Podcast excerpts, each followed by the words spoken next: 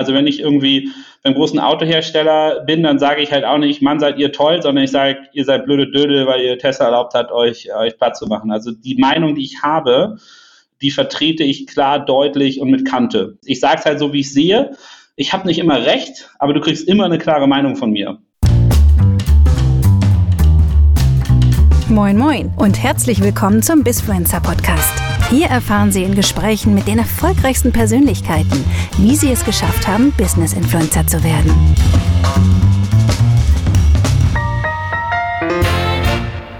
Hallo und herzlich willkommen zum Bisfluencer Podcast. Heute in einer ähm, Jungfernfahrt nochmal für mich. Ich, Niklas Sein, darf ganz alleine eine ähm, Folge aufnehmen und das sogar noch mit Nils Seebach. Nils Seebach, einer der Granden der deutschen E-Commerce und Digitalszene. Ich fühle mich ganz geehrt und etwas flau und aufgeregt, Nils, dass ich heute mit dir sprechen darf. Danke, dass du dieser Einladung gefolgt bist. Äh, und dann heiße ich dich herzlich willkommen zum Bisfluencer Podcast. Vielen, vielen Dank für diese äh, tolle Einleitung. Und ich bin auch ganz nervös, deswegen freue ich mich jetzt auf unser gemeinsames Gespräch. Ja, das tue ich auch. Nils, ähm, du bist für viele Leute in Deutschland, die mit E-Commerce-Themen im weiteren Sinne und digitalen Themen ähm, vertraut sind, ein Begriff.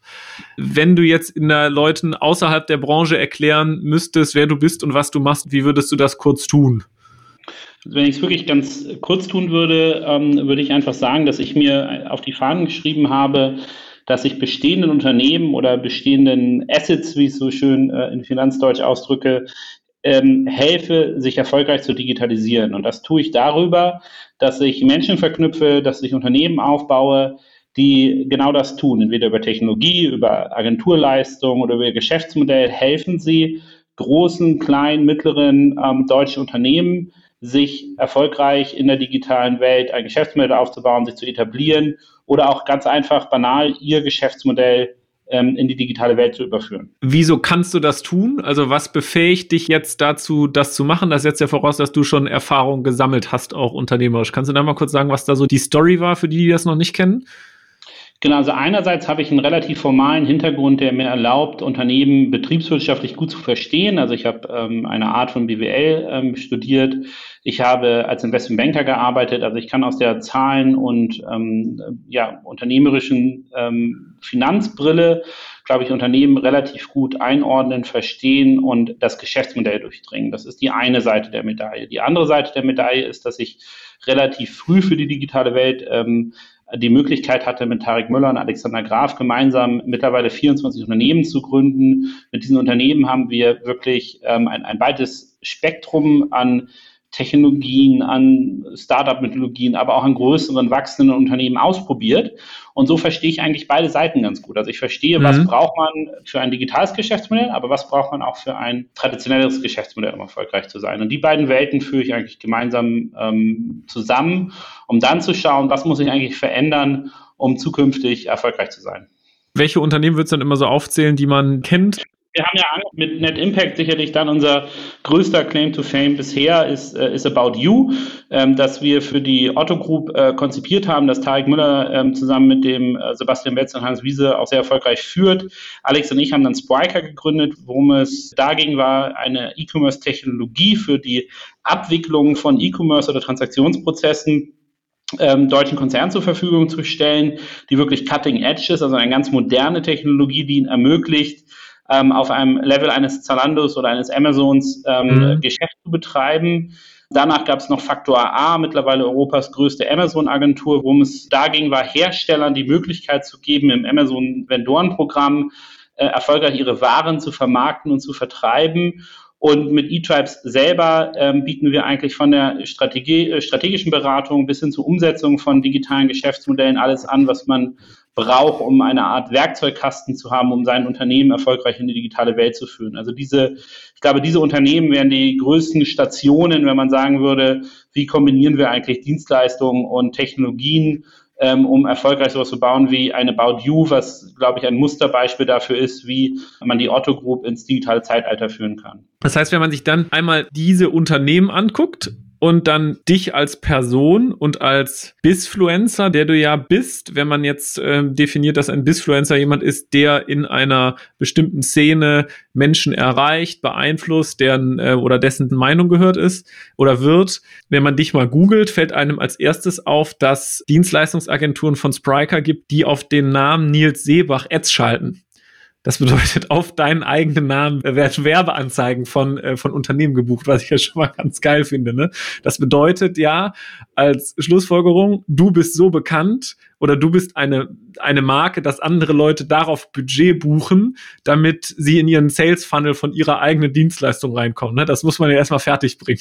Was ich spannend finde, wenn du mal so skizzieren kannst, wie neben dieser unternehmerischen Entwicklung so auf einer Kurve deine Persönlichkeitsmarkenentwicklung stattgefunden hat und was da so vielleicht die Milestones waren. Ne? Also wenn man dich auch googelt, man findet dich in der Handelsblatt Speaker Agentur, du hast Aufsichtsratmandate, man sieht dich mittlerweile auch auf irgendwelchen TV-Ausschnitten, wenn du irgendwo zu irgendwas befragt wirst. Das ist ja parallel zu einer Unternehmensentwicklung auch eine wahnsinnige Entwicklung. Kannst du da mal sagen, wie sich die vollzogen hat und was so die Milestones waren?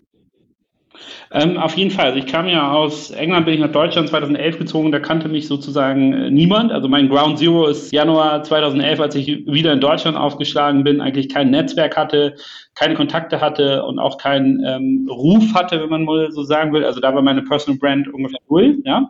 Und seitdem oder auch da schon hatte ich bestimmte Grundsätze. Eine der Grundsätze, die wir immer einließen lassen, ist, dass Menschen von Menschen kaufen. Also du musst gerade im B2B-Bereich, glaube ich, ein hohes Vertrauen als Reputationsbestandteil haben.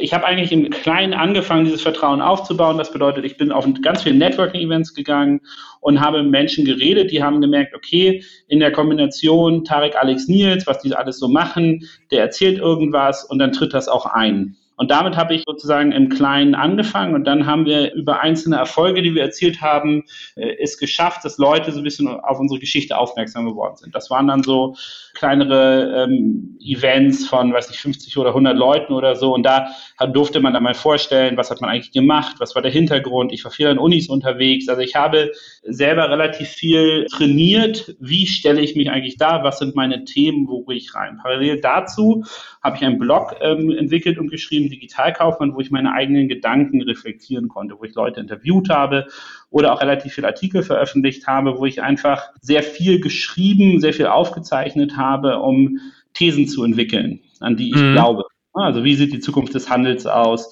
Wie digitalisiert man sich erfolgreich? Was hat eigentlich der CFO mit erfolgreicher Digitalisierung zu tun? Welche Verantwortung haben Gesellschafter von Unternehmen? Das sind Fragestellungen, wo ich so einerseits meinen BWL-Hintergrund einfließen lassen konnte, aber andererseits auch gelernt habe, wie ich mich selber darstellen möchte. Und dadurch, mhm. dass wir ein ähm, etwas abwertend gesagt Bauchladen an Aktivitäten haben mit unseren ganzen Unternehmen, hatte ich auch sozusagen viele Anknüpfungspunkte zu einzelnen Leuten, die mit mir als Person durch meine Brand Recognition, wie immer du es auch nennen willst, interagieren, mit denen auch ein Geschäft abzuschließen. Und das haben wir, also, und ich sage wir bewusst, weil ich glaube, Alexander Graf ist ja noch eine äh, viel, viel stärkere Marke über Kastenzone, viel länger agierenden Blog, ja, ähm, gelernt, dass das eine ganz wichtige Komponente ist, um unabhängig davon, in welchem Unternehmen wir gerade aktiv sind, Erfolg für unsere Unternehmensgruppe zu erzeugen. Ne? Und das hat sich dann ähm, hochgearbeitet, indem ich dieses Netzwerken über Kanäle wie Zing, LinkedIn und vor allem das persönliche Gespräch einfach immer massiv weitergeführt habe.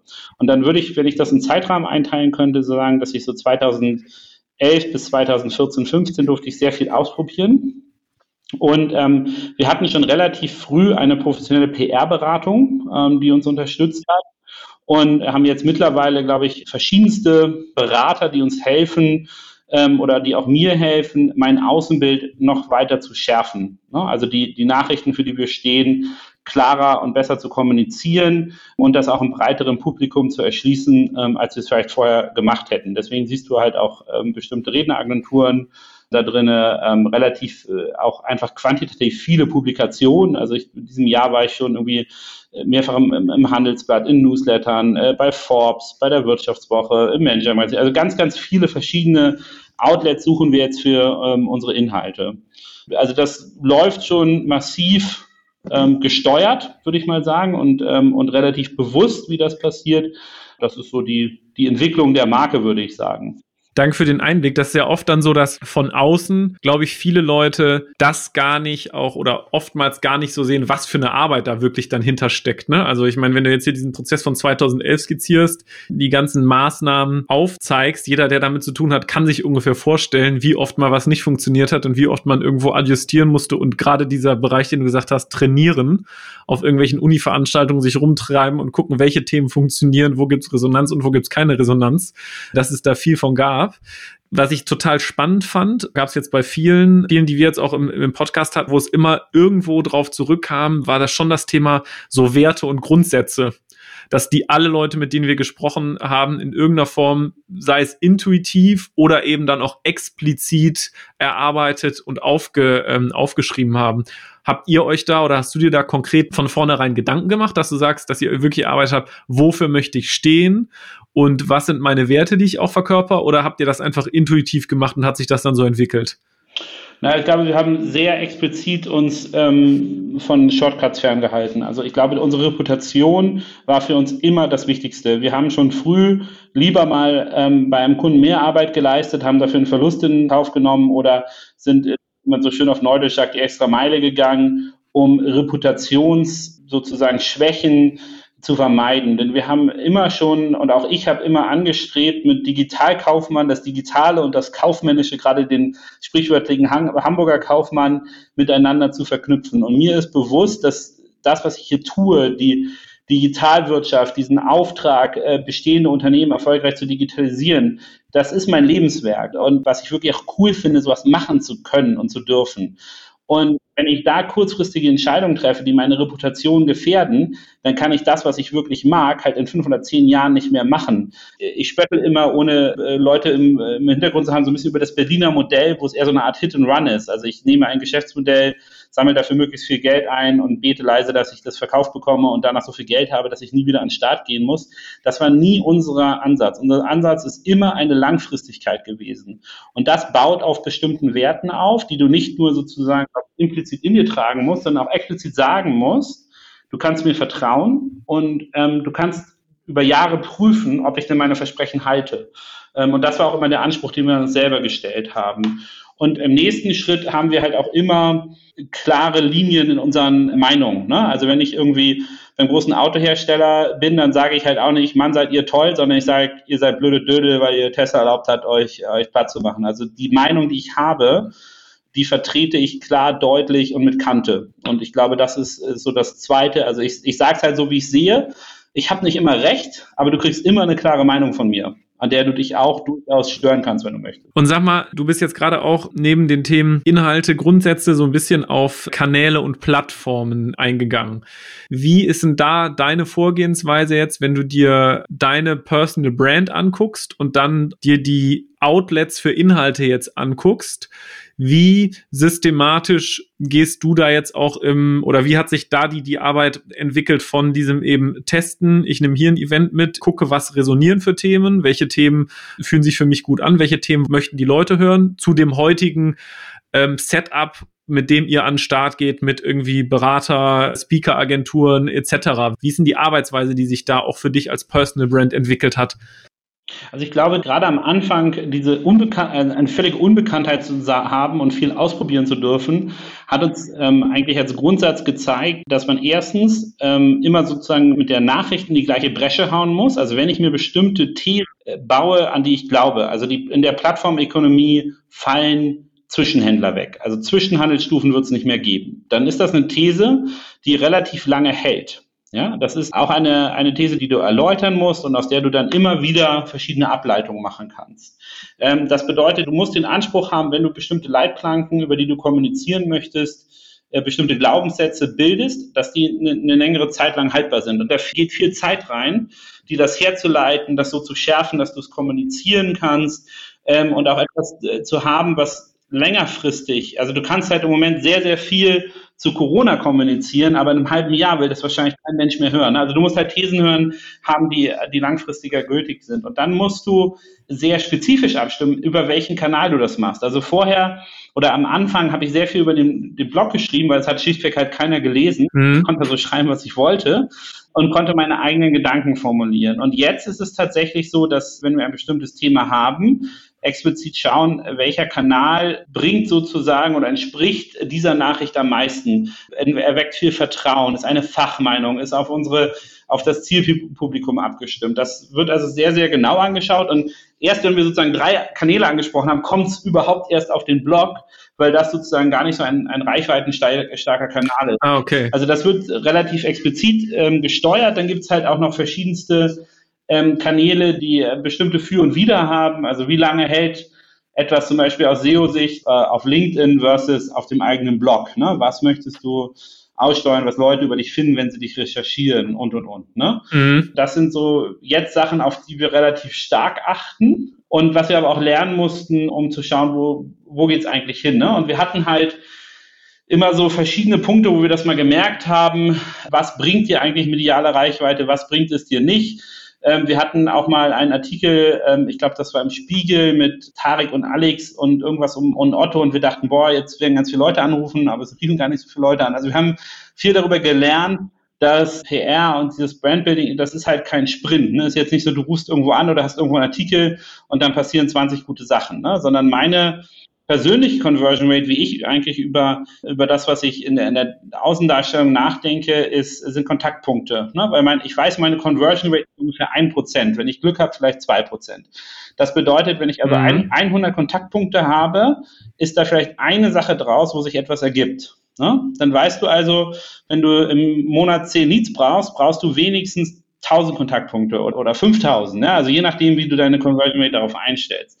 Und das führt dann dazu, dass du versuchst halt breit zu streuen und diese Kontaktpunkte zu erzeugen. Wie ist das jetzt mal ganz konkret, wenn du eure Kanäle anguckst, wenn du dir jetzt anguckst, ähm, du hast einen eigenen Blog, ihr habt PR, wo Inhalte gestreut werden in irgendwelchen Aussendungen und ähm, es kommt dann eine Veröffentlichung in irgendeinem Fachmedium zu eigenen Kanälen. Hast du da jetzt so für Erfahrungen gemacht, was für dich am besten funktioniert und nach was für Kriterien steuerst du welche Inhalte wo rein? Kannst du das jetzt beispielsweise bei LinkedIn LinkedIn schon, weil das ist auch gerade ein Thema, über das wir oft sprechen, wo, ne, welche Kanäle nutzen die Leute wie, für welche Inhalte oder Inhaltskategorien?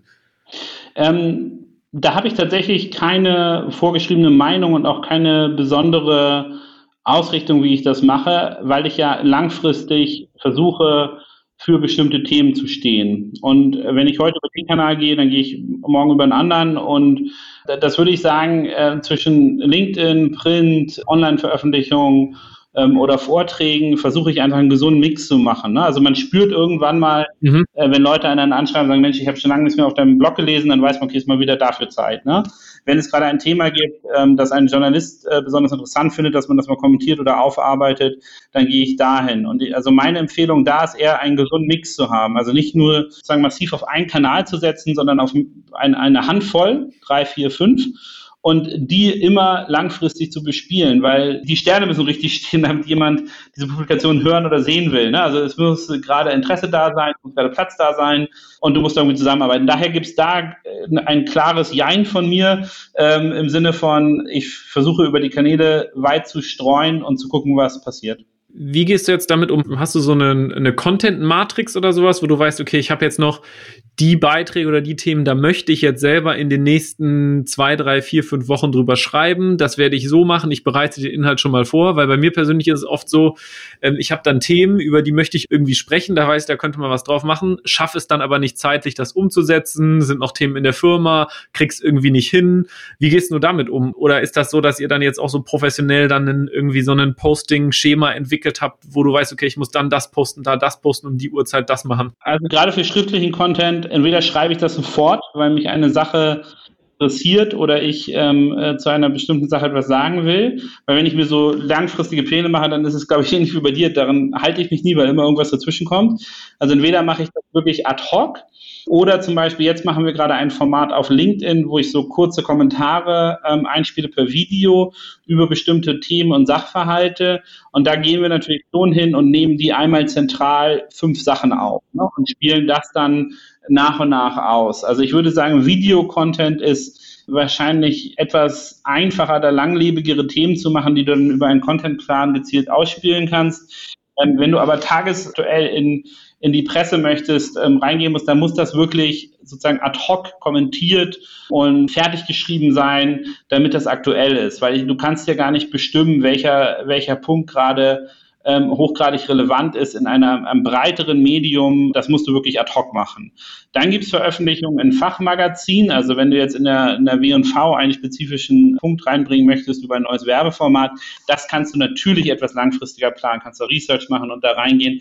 Also da würde ich eher noch so ein bisschen differenzieren, ähm, welchen Kanal ich bespielen möchte und wie zeitaktuell das im Zeitgeist drinne sein muss, sozusagen. Wie viel Zeit von dir nimmt das jetzt so in Anspruch pro Woche? Alle die Themen in der Art und Weise, in dem Professionalitätsgrad, wie du damit umgehst und wie ihr damit umgeht, das ist ja nicht mal eben in einer Stunde ähm, zwischen Mittagspause und dem nächsten Termin gemacht.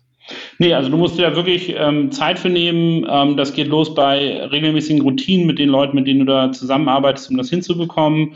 Darüber, dass du dir bewusst Zeiten setzen musst, wo du dich hinsetzt und sagst, okay, ich scanne heute mal die Newsletter und guck mal ran, welche Themen interessieren mich hier gerade. lese sowieso morgens immer so ein bisschen Nachrichten einmal quer durch. Da gibt es ja manche Themen, die mich jetzt sozusagen emotional mitnehmen. Immer wenn äh, Galeria Karstadt Kaufhof noch ein, noch ein Unternehmen äh, nimmt und das an Unternehmensnamen ranhängt, schreibe ich auf jeden Fall einen Artikel, weil mich das emotional aufregt. Ja, es gibt also so Themen, wo ich immer ein Auge drauf habe und sage, kann ich dazu gerade ähm, etwas schreiben oder kommentieren. Oder auch auf Twitter, äh, auf LinkedIn, wenn Interaktionen passieren, da merkt man halt so, okay, wo ist gerade ein Thema, das ich gerne mal aufgreifen möchte. Ne? Und dafür musst du dir halt die notwendige Zeit nehmen. Ähm, oder du wirst halt auch einfach angeschrieben oder kriegst einen Anruf, hier kannst du mal per Zoom irgendwie in diese Live-Schaltung reinkommen, um einen bestimmten Sachverhalt zu terminieren. Ne?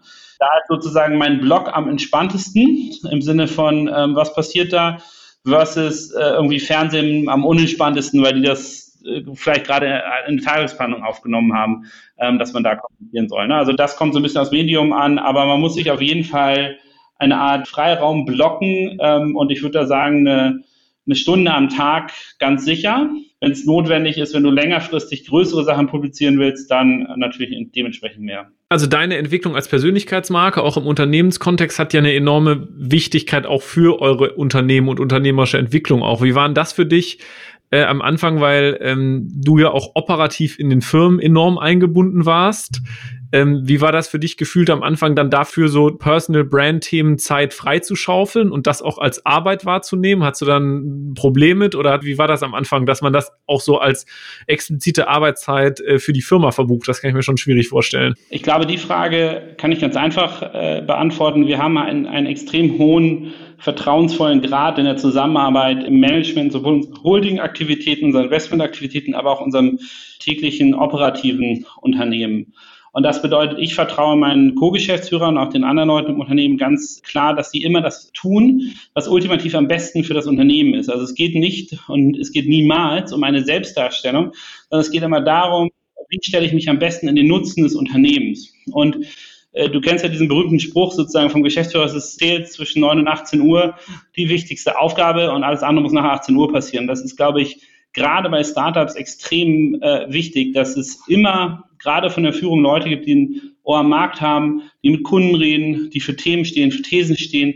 Das bringt das Unternehmen am weitesten. Und wenn dann operativ wirklich dringende Themen sind oder bei Kundenprojekten wichtige Themen sind, na klar, da muss man irgendeinen Kompromiss finden. Aber ich glaube, da haben wir einfach ein ganz hohes ähm, Niveau an Vertrauen, dass niemand das tut, um sich selber zu positionieren, sondern seine Brand unterordnet dem, was für das Unternehmen gut ist. Aber das führt mich zurück zum Anfang des Gesprächs an diesen Grundsatz, Menschen kaufen von Menschen. das ist einfach schlichtweg, warum es so wichtig ist, auch dafür Zeit zu schaffen, um sich als Mensch zu platzieren und darzustellen. Wenn du Beratungsunternehmens oder auch vor allem E-Tribes anguckst, ist das ja total in der Conversion Rate oder im Funnel eine ganz klare Logik, die dem folgt und die man auch nachvollziehen kann. Wie siehst du das in der Branche, wenn man sich aber jetzt meinetwegen Markenartikelhersteller und deren CEOs oder Unternehmensrepräsentanten anguckst, die eben dann Personal Brands aufbauen. Mit solchen Leuten sprechen wir auch in diesem Podcast. Wie bewertest du das und wie wichtig oder notwendig hältst du das auch für andere Unternehmen, die jetzt beispielsweise, keine Ahnung, Endkundenprodukte oder, oder B2C-Unternehmen, die, weiß ich nicht, Endkundenmarken haben oder meinetwegen auch B2B-Unternehmen, wo eben dieser Conversion Funnel, den du jetzt eben aufgezeigt hast, vielleicht auch aus dem Beratungskontext nicht so eins zu eins übertragbar ist? Ich finde es trotzdem elementar ähm, wichtig, und zwar, weil wir in der immer mehr hingehen in die, diese berühmte Aufmerksamkeitsökonomie. Und nur wer Aufmerksamkeit erzeugt, kann auch bestehen. Und ich glaube, gerade Konsumenten wollen auch wissen, was ist das eigentlich für ein Unternehmen, von dem ich hier kaufe. Also die sind ja viel, äh, A, viel emanzipierter und andererseits war es noch nie so einfach zu schauen, was sagt denn eigentlich der Volkswagen-CEO zu diesen Vorfällen? Wer kommuniziert denn mit mir über ähm, dieses neue Produkt, das ich gerade ausprobiere? Warum ist das für den Chef nicht wichtig genug oder was? Also da steht jeder in der Verantwortung, das zu schärfen. Was ich natürlich etwas problematisch finde, ist, dass das oft Manager sind, die für einen bestimmten definierten Zeitraum für dieses Unternehmen tätig sind. Und die Frage da, glaube ich, etwas akuter ist, haben die aus Gesellschaftersicht einen langfristigen Sinn, dieses Unternehmen über ihre Personal Brand nach vorne zu bringen? Oder betreiben sie einfach nur sozusagen Personal Branding, um den Absprung auf den nächsten Chefsessel ähm, möglichst lukrativ ja. und, ähm, äh, und schnell zu gestalten. Und da kann ich verstehen, dass da ein gewisses Misstrauen existiert. Andererseits mit ein bisschen Zeit und einem kleinen Investment kann das jeder dieser Personen halt auch einfach persönlich machen, ne, dass er da reingeht. Aber ich glaube, bei vielen ist noch eine sozusagen stille Kämmerchen-Mentalität da. Die wollen gar nicht so sehr kommunizieren oder in den Dialog treten und wollen sich auch nicht dieser industriespezifischen Öffentlichkeit stellen mit ihren Thesen. Mhm. Und das halte ich prinzipiell für falsch, weil ich lerne ja auch super viel. Also sagen wir mal, ich schreibe einen Artikel, der ist kontrovers oder schlichtweg falsch, dann schreiben die Leute halt drunter, ey du blöder Spacken, da hast du dich vertan. Ne? Ist schon mal vorkommen? Ja, klar. Also ich glaube, jeder, der, der publiziert, muss auch damit rechnen, dass ihn Leute angreifen. Ich bin auch erstaunt, was für unprofessionelle Kommentare man teilweise mit Klarnamen auf LinkedIn abkassieren kann. Also ich hatte gedacht, dass man da sich eher schnell austauscht, aber ähm, ja. das kann auch durchaus sein, dass das sehr auf eine persönliche Ebene geht. Und äh, aber das ist ja okay, ne? weil ich lerne daraus ja auch aus diesem, diesem Feedback. Und ich finde Leute, die in die Öffentlichkeit gehen oder in ihrer Industrie eine gewisse äh, Meinungsbildung anstreben, die müssen damit auch leben können, dass sie kritisiert werden und du lernst halt was davon. Also ich finde das ganz eigentlich ganz, äh, ganz mhm. gut, diesen ähm, virtuellen Dialog führen zu können mit vielen Leuten. Und ein Dialog beinhaltet auch, dass du Nachrichten zurückgespielt bekommst. Und da musst du dann mhm. mitgehen können. Ne? Und wenn dann einer schreibt, du bist blöd, dann kannst du halt zurückschreiben, nö, oder denke ich nicht, weil und ähm, versuchen das ähm, sozusagen einzufangen. Aber auch dann, das musst du ja selber erstmal lernen, wenn du jetzt im größeren Kontext ein Problem mit deinem Produkt hast und dein Unternehmen wird über Social Media kritisiert und angegriffen, dann ist es ja schon gut, wenn du erste Erfahrungen gesammelt hast, wie du damit überhaupt umgehst. Also, wie reagierst du darauf? Wie entwickelst du einen eine Souveränität mit dem Umgang ähm, in den äh, sozialen Medien über bestimmte Plattformen. All das kannst du, wenn du das selber machst, viel besser einschätzen. Und ich finde, das ist halt Chefsache, ne, da reinzugehen.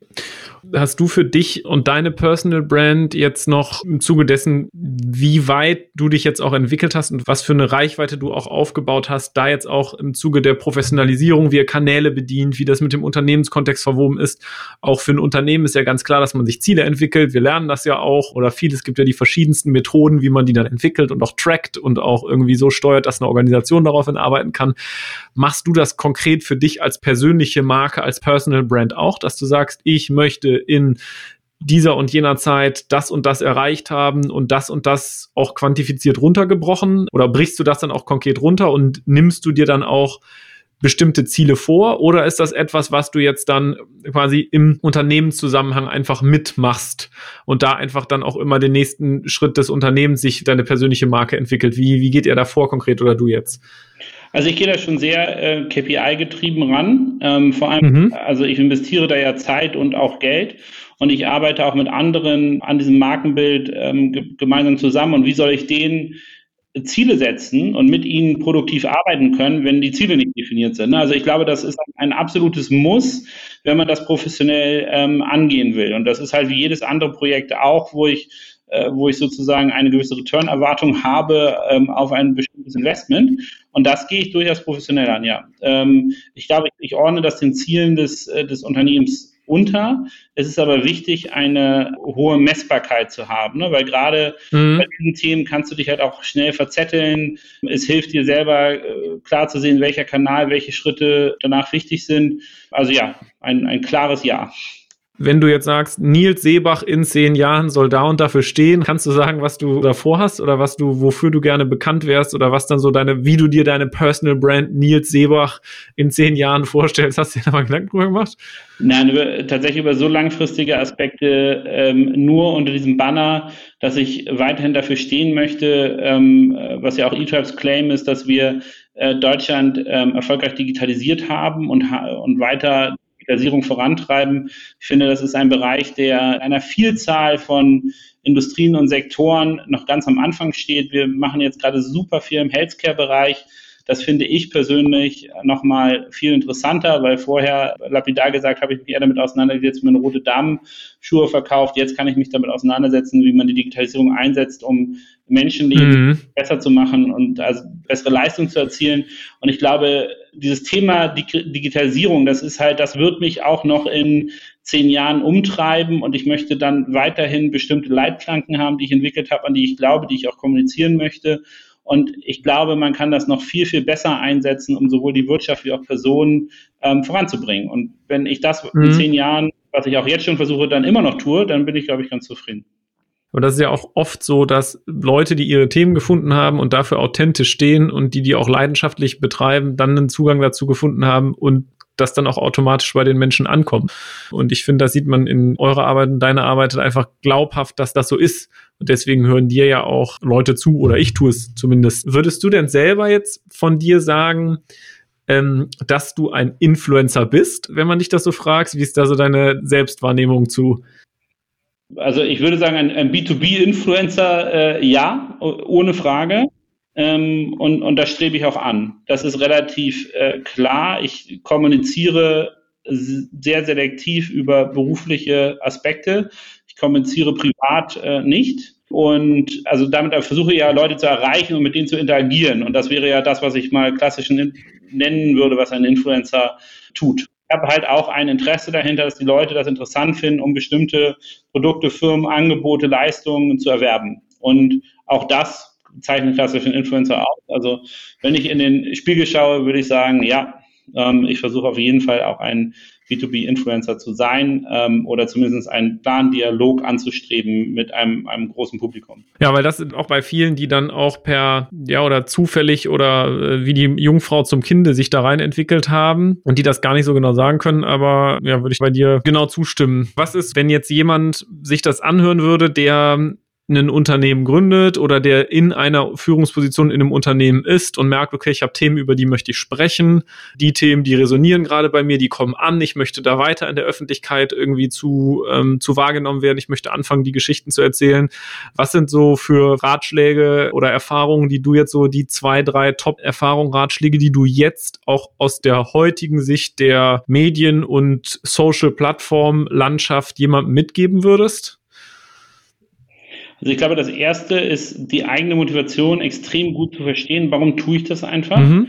Und das wirklich runterzubrechen in, in einzelne Aspekte, die das beeinflussen. Also warum will ich das machen? Ja. Ähm, und, und bin ich bereit, diesen Weg zu gehen? Das ist der erste. Das zweite ist diese Thesen zu entwickeln und diese Thesen wirklich hart zu vertesten. Also kann ich die, wenn ich jetzt in einem Raum stehe mit 500 äh, Leuten, gerade einen Vortrag über meine Thesen gehalten habe und ich kriege irgendeine Frage zugeworfen, kann ich diese Frage innerhalb des Konstruktes dieser Thesen aus dem Stegreif beantworten. Mhm. Das ist eine ganz wichtige Eigenschaft, wenn du wirklich Live-Events, Vor Vorstellungen machst. Also sind meine Thesen so valide und verstehe ich die so in- und auswendig, dass ich in äh, sozusagen Schrecksituationen ganz, ganz schnell ähm, mit diesen Thesen auf, Fragen und Anmerkungen mhm. reagieren kann. Das wäre der zweite Punkt.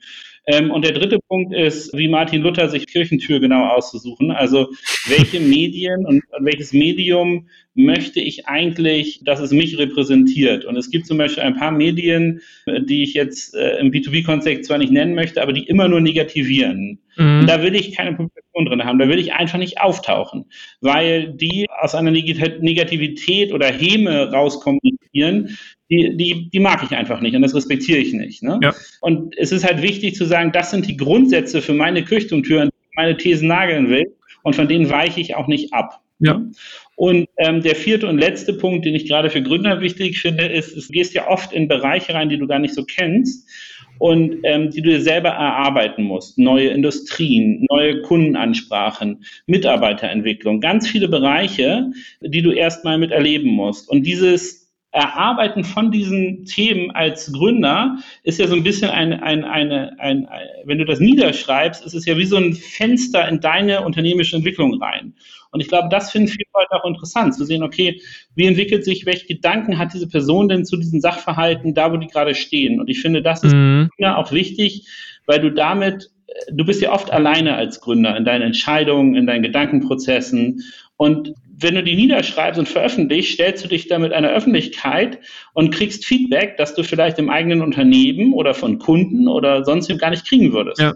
Und das finde ich gut zur Selbstreflexion als ja. vierten Teil, diese Möglichkeit einzuräumen das kann ganz vielen, die gerade in so einer Situation sind, super helfen. Und was man als nochmal, ne, quasi, warum? Warum mache ich das überhaupt? Warum will ich das überhaupt? Was sind die Inhalte, für die ich stehe? Sind es vielleicht überhaupt meine Inhalte oder muss ich die Inhalte erstmal für mich selber entwickeln? Wo kommuniziere ich die? Und dann der letzte Punkt, den du jetzt auch gerade gesagt hast, da irgendwie auch Einblicke in den Prozess zu geben. Ne? Und ich glaube, dieses Thema ähm, finde ich jetzt auch nochmal super spannend von dir, das zu hören, weil mit vielen Leuten, mit denen wir jetzt auch gesprochen haben und was so das Feedback von vielen war, dass bei allen immer das Warum sehr klar war oder bei den Leuten, bei denen das gut funktioniert und die dann auch wirklich Resonanz aufbauen, bei denen Themen von anderen Leuten auch gespiegelt werden und bei den Leuten, denen zugehört wird, dass die sich immer sehr klar darüber waren, warum sie es machen und dass das Warum auch immer sehr authentisch war und nie irgendwie fremdbestimmt. Deswegen ja, fand ich es nochmal cool von dir zu hören. Und so nehme ich das bei euch halt auch genauso wahr. Ja, dann danke dir auf jeden Fall für diesen, das war ein super wertvoller Einblick. Hast du denn noch, was du sonst ähm, jemand mit auf den Weg geben möchtest als Schlusswort? Als Schlusswort äh, ähm, würde ich auf jeden Fall den Artikel von Alex zur Aufmerksamkeitsökonomie empfehlen, ähm, wo er, äh, vielleicht können wir den in den, den Notizen zum Podcast verlinken, ähm, wo er dann nochmal noch mal hingeht. Und ähm, das ist für mich so eine, eine Weiterführung, wie wichtig es ist, eigenen Content, eigene Aufmerksamkeit zu erzeugen, ähm, dabei aber nie zu überschätzen, wie viele Leute das wirklich wahrnehmen und welche Konsequenzen es ultimativ haben kann, ins Positive wie ins Negative. Also ich glaube, ganz viele Menschen haben eine gewisse Hemmschwelle, weil sie denken, okay, wenn ich jetzt irgendwas Blödes schreibe und die Leute machen sich über mich lustig, mhm. lesen das später nochmal und so, ne? Und da, denen würde ich mitgeben und sagen, unsere Welt ist so kurzlebig geworden und ähm, sozusagen Snapchat ist ein erfolgreiches Geschäftsmodell. Dann bitte hab keine Angst davor, Feedback einzusammeln. Das Schlimmste Schlimmste, was dir in der Aufmerksamkeitsökonomie passieren kann, ist, dass es keiner liest ja. und keiner damit interagiert. Und alles andere, was danach kommt, ja, ist, ist ein Segen. Ne? Also positiv oder negativ ist, ob Leute sich an dir reiben oder nicht. Diese Angst muss man nicht haben, weil, weil man im Endeffekt ähm, die Leute daran gewöhnt sind, kurzfristig sich über Content ähm, mit dem auseinanderzusetzen, dann vergessen sie es, aber dann kommt das nächste wieder hoch.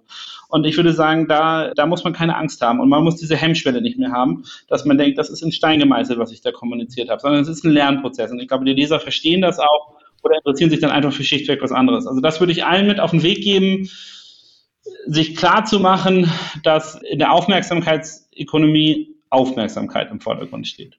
Cool, ich glaube, das war ein gutes, gutes Schlusswort. Dann, ähm, Nils, danke dir vielmals für die Zeit, die du dir genommen hast.